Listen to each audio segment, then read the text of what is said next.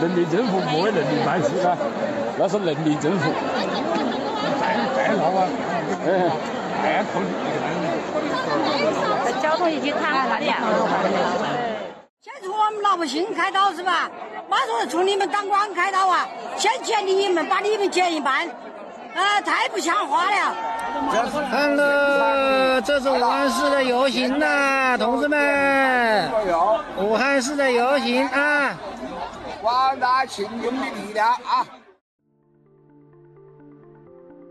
欢迎来到四零四档案馆，在这里，我们一起穿越中国数字高墙。我们刚刚听到的声音，来自本周二月八日武汉市政府门前。市民聚集抗议当局实行医保改革，缩减退休人员的医药补贴。CDT 周报是中国数字时代每周周日发布的原创栏目。我们从网站每周发布的内容里面精心挑选出一些重要文章加以整合，分为荐读、关注、要闻、言论、奇闻等几个类别，方便读者了解过去一周中国数字时代重点关注的内容。如果大家希望了解更多本期节目中提到的新闻事件及相关文章，欢迎点击节目简介中的链接，在中国数字时代网站阅读全文。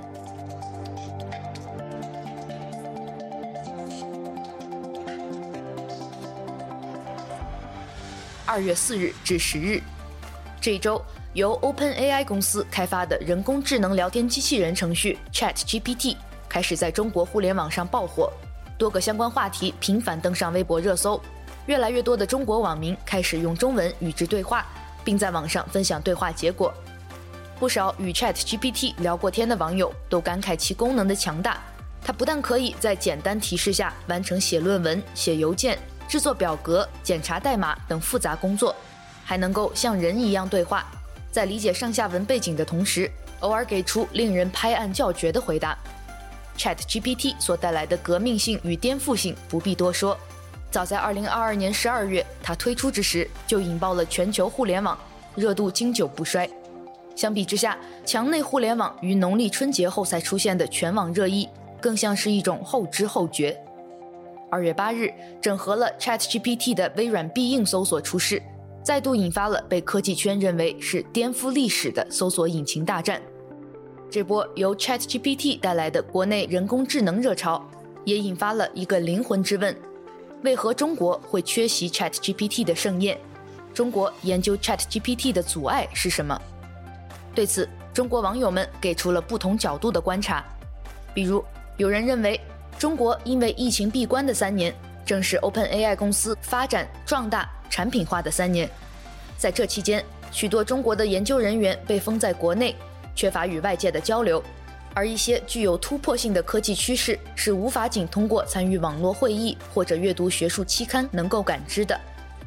还有人认为，由于防火高墙的存在，墙内早已形成了一个与世界互不联网的封闭生态。这种信息隔离不仅严重遏制了技术创新，甚至也阻止了普通网民正常使用这类前沿应用。至今仍有大量中国网民因无法翻墙或无法注册而只能围观，望 ChatGPT 星探。当然，ChatGPT 不支持中国手机号注册，也变相导致了一种双向屏蔽。还有人则指出，人工智能强大的语言模型必须依托于高质量的语料库才能完成训练，但在当下这个充斥着重度语言污染的简中网络环境里，AI 已经难以汲取到语言养分。更不用说，与此同时，我们仍在大力发展敏感词识别与删帖的技术，持续降低着语料质量。当一位网友尝试分别用简体中文和繁体中文向 ChatGPT 提问：“习近平是独裁者吗？”得到的两个回答内容迥异。简体中文给出了正能量回复，认为习近平不是独裁者，还说中国是多党制国家；而繁体中文的回复则予以承认。两个版本的答案实际上暴露出了训练数据源的差异。简体中文的回答看起来像是通过中国的官方新闻报道所习得的。类似的情况也出现在百度 Plato 对话机器人身上。网友通过对话测试发现，它就如同一个微博杠精，各种尴尬截图频出，导致百度将这个人工智障机器人紧急关闭。有人早在两个多月前就用 ChatGPT 进行了老虎体与战狼剧本的测试，其结果证明 AI 的确可以胜任五毛体写作。而媒体《新周刊》在一篇报道中，让 ChatGPT 来回答中国专家式提问，结果却展现出人工智能比专家更有人情味儿。因此，在 AI 最先会抢了谁的饭碗这个问题下，有网友在评论区建议：引号。请先取代政府喉舌。最后，有人点出了在中国类似于 ChatGPT 服务的最大命门：引号，你不能保证他永远不说一些不让说的东西，一旦说错话，对任何一个公司都是毁灭性的打击。一个问题加一个答案，也许一个产品就没了。有谁愿意一边烧钱一边承担如此风险呢？讽刺的是，就在 ChatGPT 正式上线的前几天。中国网信办发布了《互联网信息服务深度合成管理规定》，文件中要求对人工智能服务提供者进行备案，所产生的内容不得损害国家安全和利益。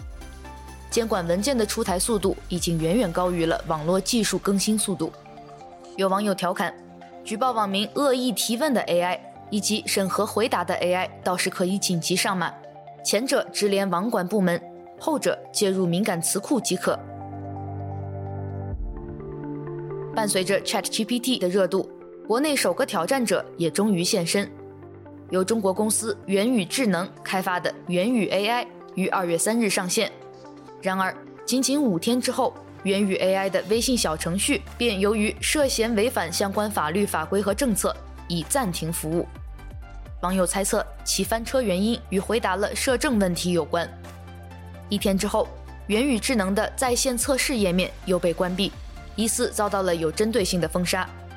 不到一周的时间，网民就见证了它的出生到猝死。其实，在服务被下线之前，他已经在做着自我审查的努力。比如，当网友向元宇 AI 提问如何评价习近平以及什么是中国特色的民主时，他给出的一致回复是。输入存在违规词，请重新输入。据媒体最新报道，百度、阿里巴巴、腾讯等互联网头部公司均已开始了类 ChatGPT 产品的研发，纷纷布局 AI 新赛道。在李佳琦悖论之后，中国或又将诞生一个特色的人工智能悖论，即没有人工智能的聊天机器人实在太蠢，而拥有人工智能的聊天机器人。难免违反相关法律法规。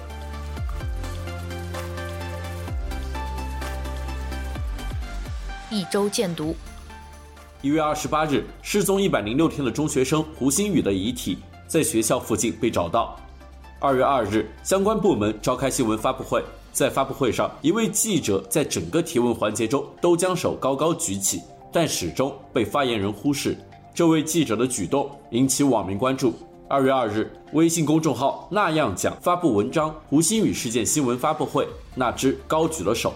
文中写道，在提问环节之初，新闻发言人还没有说完让谁第一个起来提问的时候，现场的工作人员就赶紧跑过来，将话筒递给了人民日报的记者。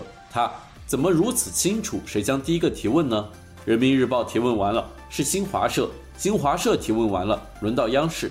这三大媒体在国内之地位也恰恰犹如这个顺序一般，在整个提问环节中，有一个媒体哥们儿最让人印象深刻。每次到了提问环节，他的手都高高的举起，而且比其他所有人举的都高。但是每一次发言人都视而不见。按照常理来讲，谁举了手高，代表着提问意愿很强烈，应该得到机会才对。可惜发言人就是不给他机会。发言人之所以不给他机会，是因为稿子没准备。看看这七家媒体的提问，回答者哪一个不是有备而来，对着稿子念？发言人不仅不给这哥们儿提问的机会，在其宣布发布会结束之际，还有很多记者举手来想要提问，有的甚至都站了起来。最后他却说：“间关系，今天答记者问就到这里。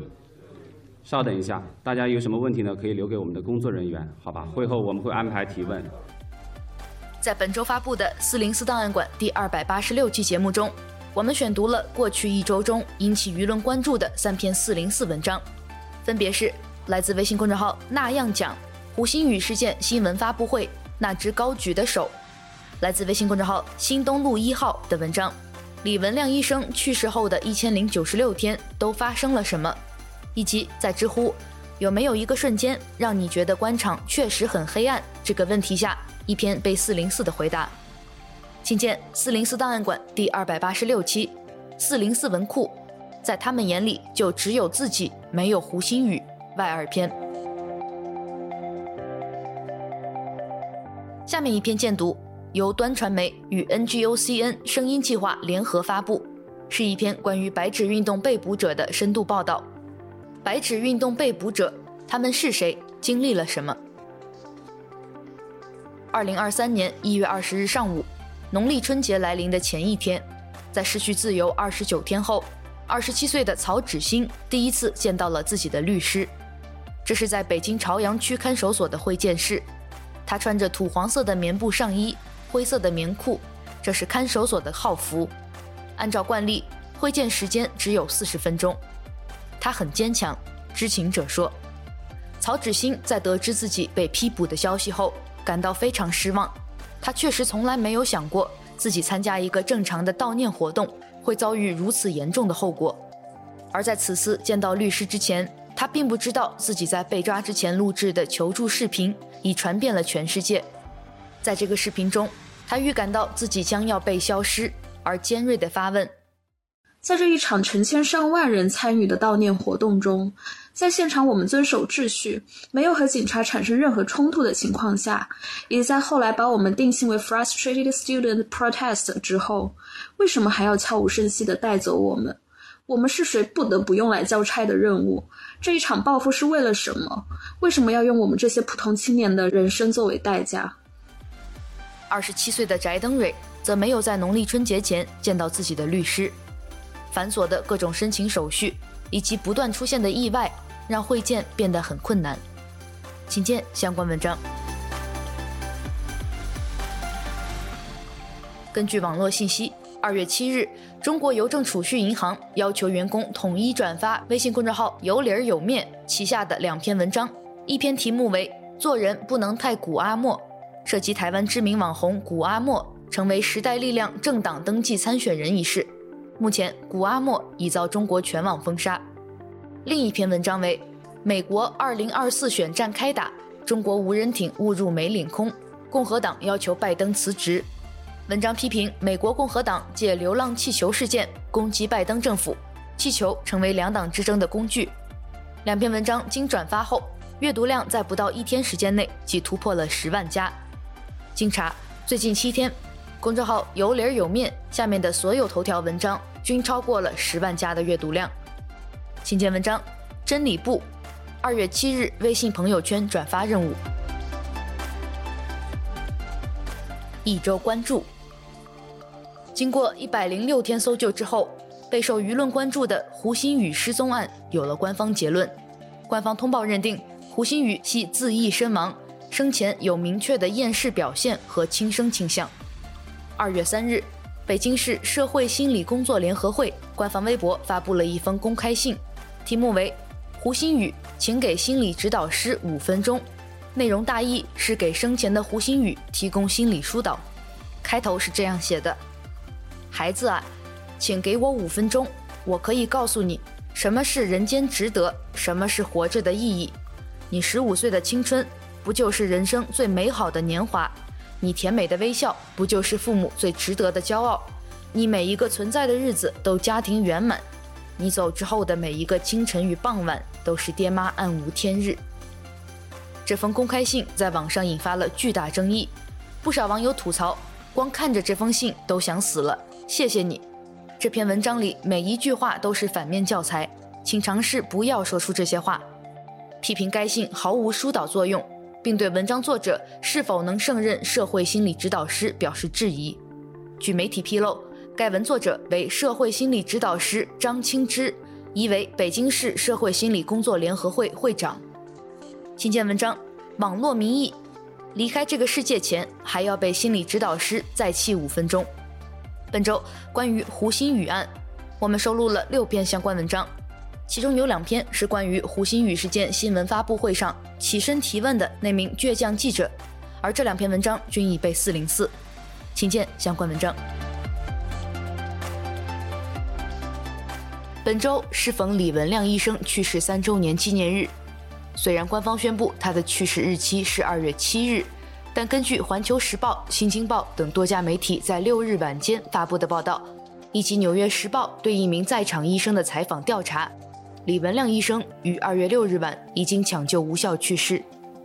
中国数字时代中国哭墙栏目持续收集着李文亮医生微博下的网民留言，已累计发文三百五十四篇。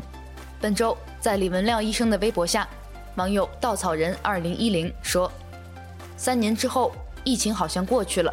这个冬天死去了很多人，似乎每个人都经历过生离死别。我不知你如何看待这三年中的我们，正如我们不知未来人们凝视的眼睛。”此外，我们收录了两篇关于李文亮医生去世三周年的文章，其中包括我们前面提到的。来自微信公众号“新东路一号”已经被四零四的文章，李文亮医生去世后的一千零九十六天都发生了什么？以及来自微信公众号“河岸观水”的文章，连文亮医生都能忘记，我们还能记住些什么？请见相关文章。一周惊奇。二月五日，知名推特用户“李老师不是你老师”分享了一位网友的匿名投稿。五张图片显示，在新疆吐鲁番某街道举行的元宵节猜灯谜活动上，多个谜面被设置为习近平讲话内容完形填空，答题者需直接写出谜底，补全讲话原文。这样奇葩的猜灯谜被网友吐槽为“户外新疆在教育营”。请见“图说天朝”地狱版本猜灯谜，节日里的精神强暴。下一篇惊奇来自微信公众号丁香园，一篇已经被四零四的文章。贺建奎最新仍与基因编辑婴儿保持联络，将继续新研究。二月四日，此前因基因编辑婴儿事件被判三年徒刑的贺建奎接受媒体采访表示：“你好，很长一段时间以来，我一直在思考我过去所做的事情。一句话总结：我做得太快了。”对于此前的事件，贺建奎没有表示遗憾或道歉，而是说：“我需要更多时间考虑，这是一个复杂的问题。”采访中，贺建奎同时介绍，他将在今年的一系列国际学术研讨会上发表演讲。他计划未来再次进行新的临床实验，并认为此前的基因编辑丑闻并不是不可逾越的障碍。对于此前基因编辑实验诞生的三名婴儿，贺建奎表示。他与其中一对双胞胎的家人仍保持联系，引号，他们过着正常平静的生活，我们应该尊重病人的隐私。而第三名孩子也和父母一起过着正常的生活。二零一八年十一月二十六日，贺建奎宣布，一对名为露露和娜娜的基因编辑婴儿在中国健康诞生。由于这对双胞胎的一个基因经过修改，他们出生后即能天然抵抗艾滋病病毒 HIV。这一消息激起轩然大波，迅速引发了基因编辑及其相关伦理问题的讨论。二零一九年一月二十一日，据新华社报道，广东省基因编辑婴儿事件调查组初步查明，该事件系南方科技大学副教授贺建奎被追逐个人名利、自筹资金、蓄意逃避监管、私自组织有关人员，实施国家明令禁止的以生殖为目的的人类胚胎基因编辑活动。二零一九年年底，贺建奎等三名被告人因共同非法实施以生殖为目的的人类胚胎基因编辑和生殖医疗活动，构成非法行医罪。贺建奎被判处有期徒刑三年，并处罚金人民币三百万元。在去年出狱后，贺建奎在北京大兴建立了个人实验室，并在个人微博宣布将致力于罕见病 DMD 及杜氏肌肉营养不良症。继续从事基因编辑研究，请见相关文章。一周声音。二零二二年年底，微信公众号“新莫存”发布了文章《为历史而战》，随后被微信封号。本周的第一条声音，则是来自微信公众号“新型莫存”，一篇已经被四零四的文章，作者宋石南。我们平静地走着自己的路。如果你多年心血毁于一旦，你会怎么办？哭天嚎地，怨天尤人，垂头丧气，一蹶不振？不，晚明史家谭谦给出了极为励志的答案：如果心血被毁，那就一二三四，再来一次。日复一日，我们坚持走着同样的路，莫存，心莫存，心心莫存，是坚持，也是重复。克尔凯郭尔有个奇妙的小册子，对重复进行了至高的赞颂。如果一个人选择了重复，那么他是在生活，他不会像一个小男孩那样追逐蝴蝶，或者踮起脚尖顾盼世上的奇观，因为他认识他们。他也不会像一个老妇人那样坐在回忆的纺车上编织，他平静地走着自己的路，因为重复而感到喜悦。请见相关文章。下面一条声音同样是来自一个转世公众号“荡秋千的妇女三号”，题目是“荡秋千的妇女大号被永封了”。文中说：“我们的大号。”荡秋千的妇女在二零二三年二月六日被永封了。在她存在的三个月中，我们发布了记者节纪念文章《记者节：一个预备记者的自白》，报道了疫情封控时的广州城中村，困在城中村的人在等待希望，发表了评论。我们期待这种公民的诞生。发一篇，屏蔽一篇，然后账号被关闭半个月，在等待下一次与读者的相见。然而这一次是永封，在发布春晚评论文章《舞台上那些看不见的女性》后，我们没能等到重新解封的时刻。有时候会怀疑，我们只是小小的发声者，输出内容时自己也在诘问：这个内容是否有价值，是否是一篇值得读的文章？这样一个小团队，为何会遭到如此围追堵截？请见相关文章。本周的最后一条声音来自微信公众号“无我五木”，因封号起诉豆瓣后，我们收到的判决。二零二二年三月底，朋友橘子使用了十五年的豆瓣账号被永久封号，多次申诉无果之后，五月初起，我开始帮橘子起诉北京豆网科技有限公司及豆瓣的运营主体，主要的诉讼请求即为解封账号。过去近九个月的时间里。在经过接连不断的失败的尝试过后，我们终于立上了案，并最终在近期拿到了一审判决。当然，意料之中，这是一份败诉的判决。橘子的豆瓣账号终究还是没能解封。而通过过去近九个月的诉讼经历，一个残酷又客观存在的现实已经浮现出来：如果你因为言论，尤其是涉政言论而被社交平台封号，在通过申诉未能解封账号的情况下，那么在此地，你很难再通过司法途径去解除对账号的封禁。首先，在程序层面，言论封号类案件的立案相当之难，你的立案申请有极大概率会被挡在法院门外。其次，就算侥幸立上了案，进入实体审理阶段，你还需要面对网络信息内容生态治理规定等法律法规及社交平台用户协议近乎苛刻的要求。你的言论很难经受得住如此苛刻的审视，所以如果你要想最终拿到一个胜诉判决，也极为困难。可以说，如果你的社交账号因为被认定为发布违反相关法律法规或管理规定的内容而被封号了，现有的司法救济途径几乎是完全无效的。请见相关文章。最后一周视频。二月八日，武汉市政府前有上万名市民聚集抗议，这些抗议者大多是已退休人员。据抗议现场人员称，此次抗议集会的原因是当局实行医保改革，将退休人员每月二百六十多元的医药补贴缩减至数十元。全武汉市近两百万名人员受到影响。一些抗议现场的视频显示，当局出动警力赶赴现场维稳，但由于抗议者大多是年纪较大的市民，警民并未发生肢体冲突。人民政府不会人民办事啊，那是人民政府。再再闹啊！哎，太靠近。交通已经瘫痪了。人民至上的，人民至上。老百姓开刀是吧？马上从你们当官开刀啊！先减你们，把你们减一半，啊，太不像话了。看了，这是武汉市的游行呐，同志们，武汉市的游行啊！广大群众的力量啊！据抗议者称，如果政府不解决问题，十五日将组织规模更大的抗议活动。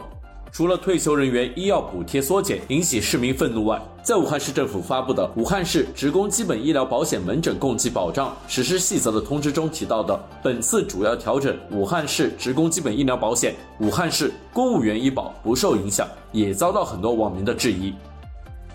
请见 CDTV，武汉上万名退休人员在市政府前聚集抗议，要求政府解释缩减医药补贴原因。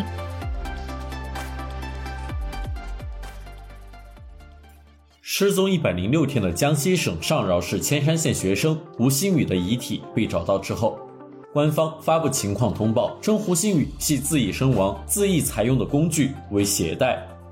经过检验鉴定，胡某乙自缢使用的鞋带系低能材料，单根长一百四十七厘米，宽零点八厘米。该材质与同类型棉质鞋带相比，具有不易虎、拉力强的特点。经侦查实验，同款鞋带在缓慢拉伸状态下，最大承重量八十五公斤。这一情况通报并未解答网友们之前的疑惑。随后，一些视频显示，有网民自发模仿官方通报中对胡鑫宇自缢方法的描述，还原胡鑫宇案现场。一段视频中，三名男子分别使用鞋带尝试将自己完全吊起来，但均以失败告终。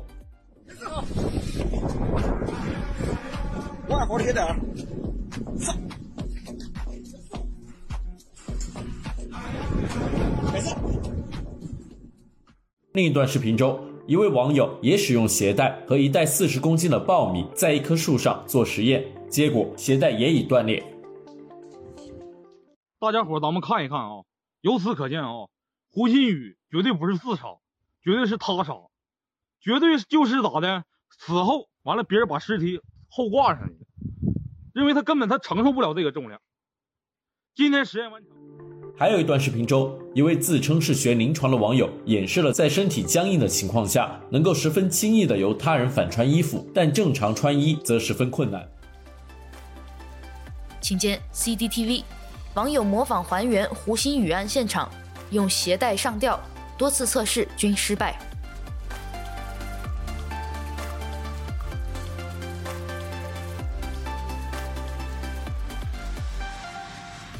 以上就是本周 CDT 周报的内容。如果大家希望了解更多本期节目中提到的新闻事件及相关文章，欢迎点击节目简介中的链接，在中国数字时代网站阅读全文。